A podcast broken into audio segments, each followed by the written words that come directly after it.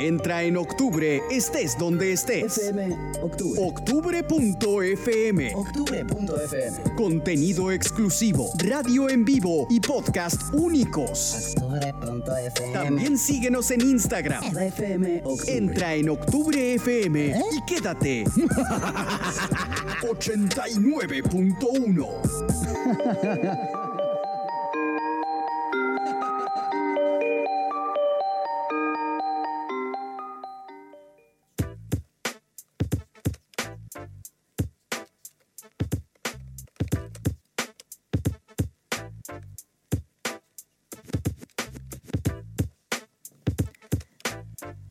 siete o 05, no sé, dos relojes me marcan diferente.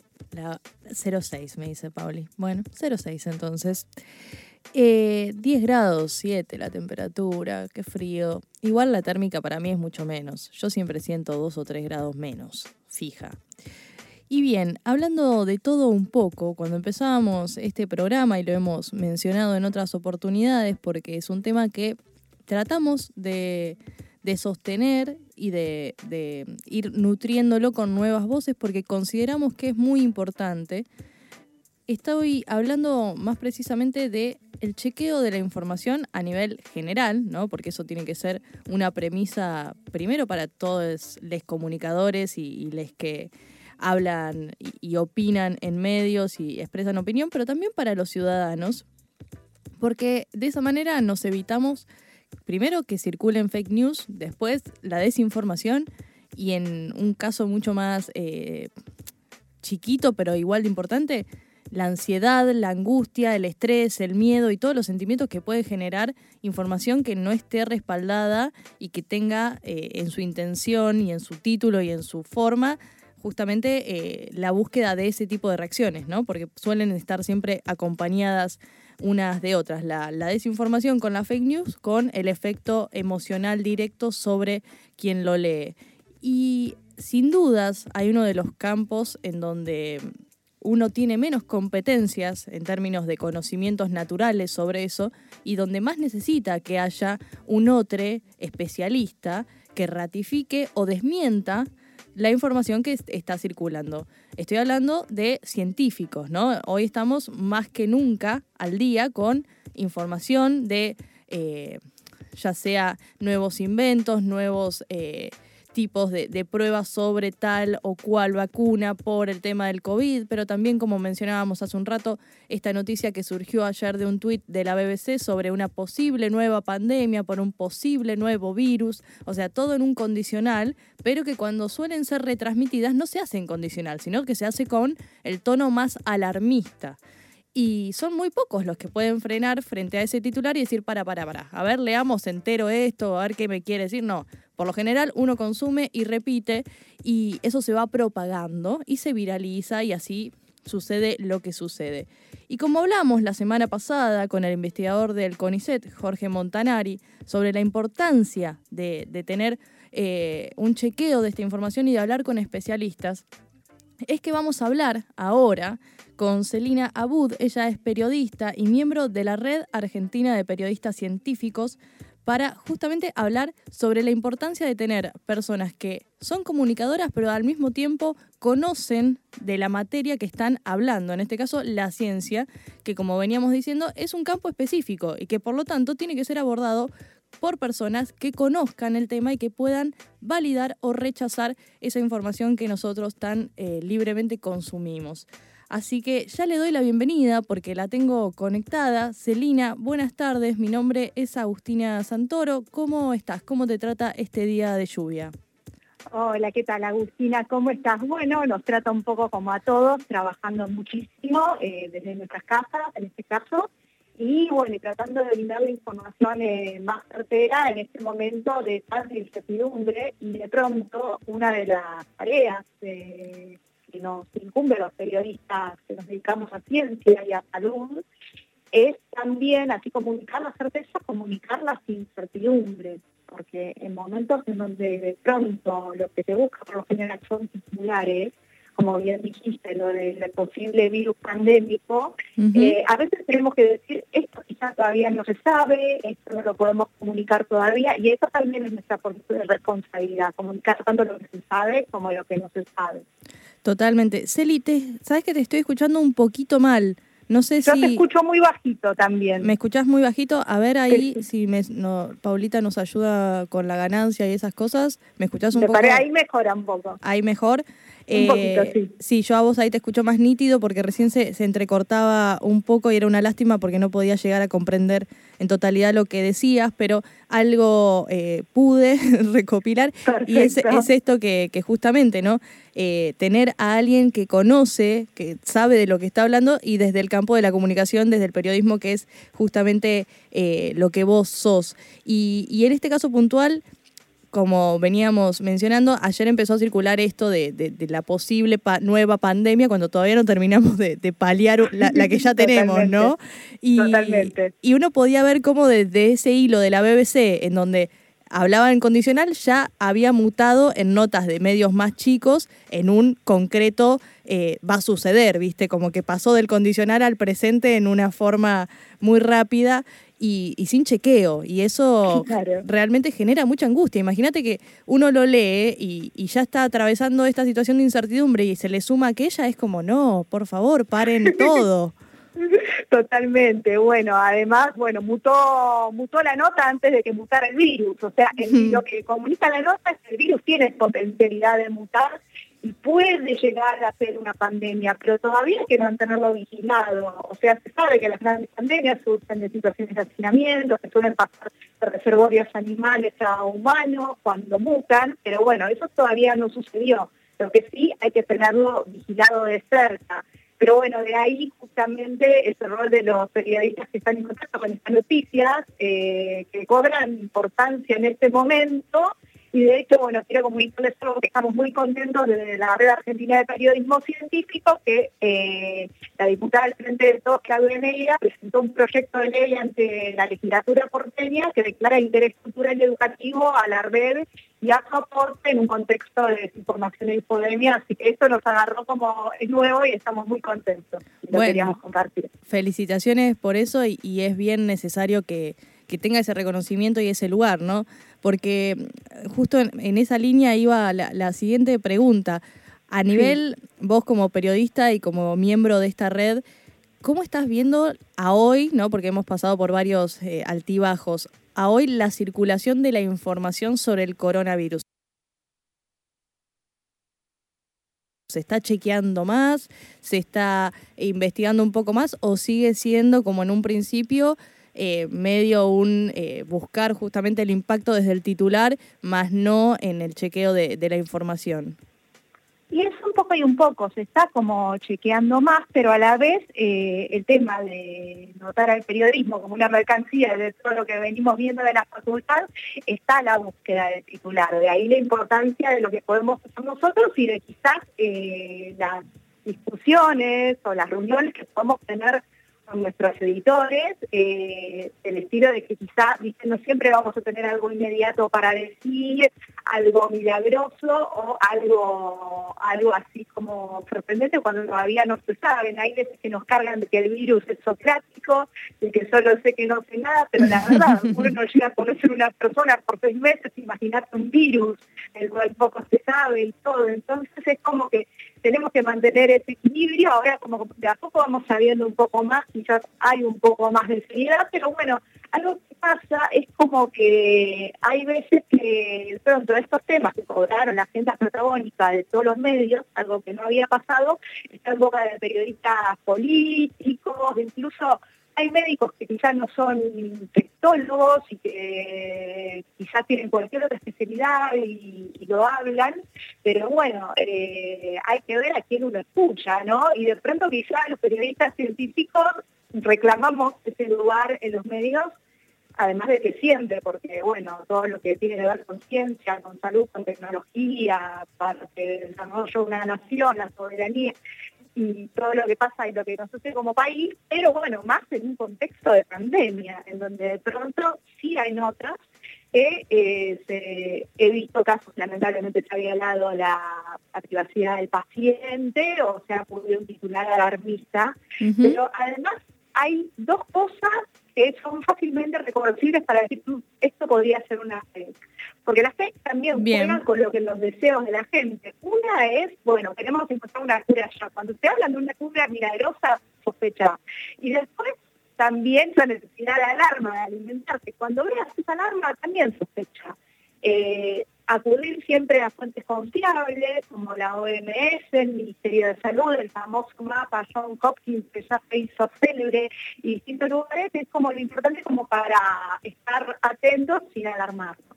Bien, entonces, pasando en limpio, dos tips. Primero, si te llega algo que vende una cura milagrosa, desconfía, Sospecha. sospecha, y si está encima en tono de alarma y de ya, ya, ya, ya, sospecha el doble, básicamente. Sospecha el doble, básicamente, y anda a las fuentes eh, que son oficiales o acudir a los periodistas científicos. Bueno, también eh, hay como hay como lugares, cada vez la gente está tomando cada vez más conocimiento, por suerte, pero bueno, sospechar de WhatsApp. Imagínate que ya circulan chistes con los audios de WhatsApp que circulan y de los cuales tenemos que sospechar, pero, pero no, bueno. totalmente. Además, WhatsApp es una de, la- de las redes sociales en donde más circula la, la fake news porque justamente eh, tienen una capacidad de viralización tal que, viste, Claro. te llega, lo ves, lo reenviaste y en un momento lo recibieron 15 personas y nadie eh, ni siquiera ingresó, sino que vio solamente la, la imagen con el titular, porque también pasa eso, viste. Por supuesto, por supuesto. Además lo compartí desde la emoción, desde la urgencia, cuando de pronto acá minuto a minuto, y esto es algo muy importante, no importa, en realidad nos piden todo el tiempo actualización, minuto a minuto, pero tenés que tomarte un tiempo como para realizar los números.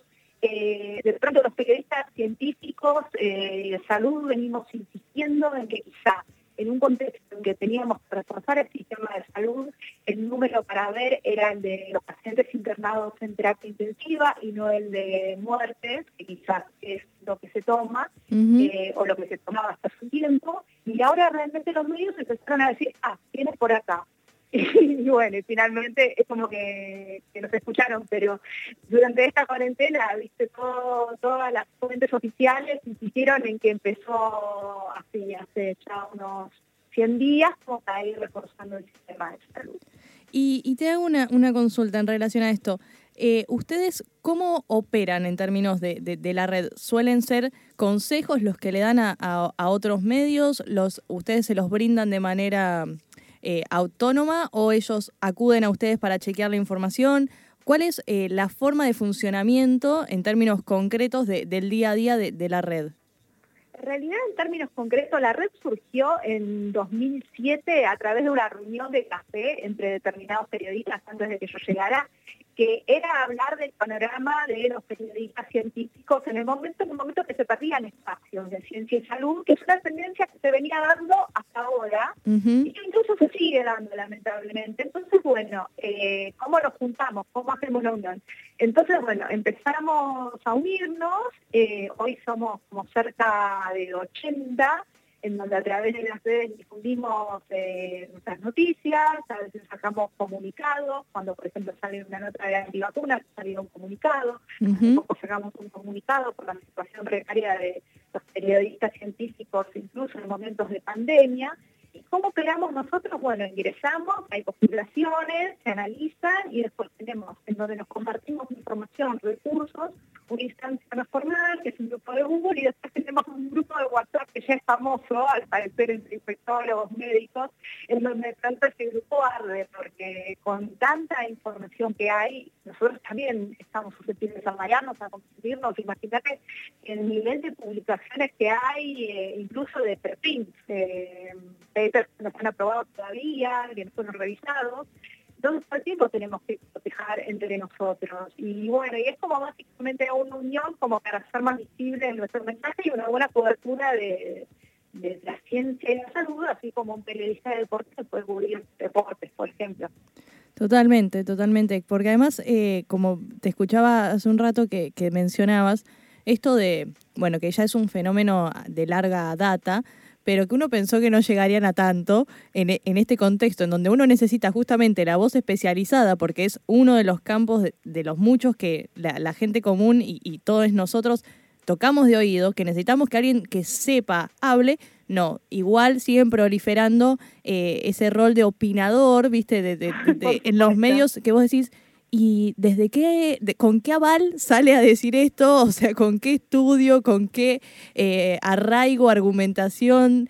Y sin embargo, generan opinión y, y suelen ser eh, quizás voces mucho más escuchadas que las que en realidad debieran hablar, que son para mí las, las voces autorizadas. En este caso, personas que entienden, como son eh, la red de, de científicos, que no solo son comunicadores, sino que también son especialistas de, de la temática. Por supuesto, todo lo que decís lamentablemente pasa, pero bueno, estamos trabajando y estamos difundiendo consejos, campañas. Hace poco, en el contexto de la pandemia, todos los periodistas sacamos eh, unas plaquitas con nuestras caras y con nuestro consejo como para cubrir una pandemia y esperamos eh, enfocarnos y comunicarnos y no perder de vista creo que esto es principalmente importante, no perder de vista a la hora que comunicamos una noticia de ciencia y salud, más en un contexto de pandemia, nuestro objetivo, que es el bien común.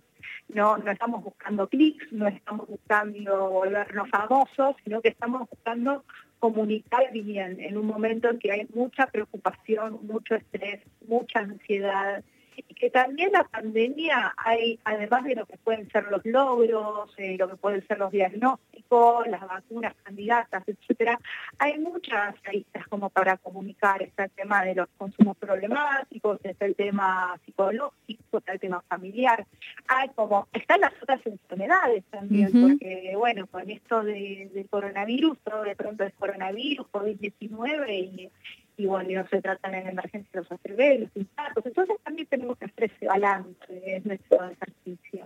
Totalmente, totalmente. Y en referencia a eso último que, que mencionás, eh, el otro día escuchaba que es importante, bueno, es, impor- es importante decirlo, pero que no se estaba diciendo, esto de que, viste, que obviamente como estamos en una situación de, de pandemia y de contexto y de cuarentena en donde uno se puede contagiar y obviamente los centros de salud son como el último lugar al que irías, hay mucha Total. gente que está dejando de, de atender quizás enfermedades crónicas o otras pequeñas eh, dificultades que tenía por miedo a exponerse, pero que los especialistas justamente dicen no tienen que hacer eso, o sea, tienen que seguir con eh, la atención médica de la patología que previo a esto tenían y seguir acudiendo, porque está pasando eso, como que la gente por miedo, temor, etcétera, quizás tenía otro tipo de problemas de salud que desatendió porque eh, obviamente ir a un centro de salud en este contexto no es la- el mejor plan, pero que es necesario que también se haga hincapié en eso desde la comunicación, porque no es un, un tema menor.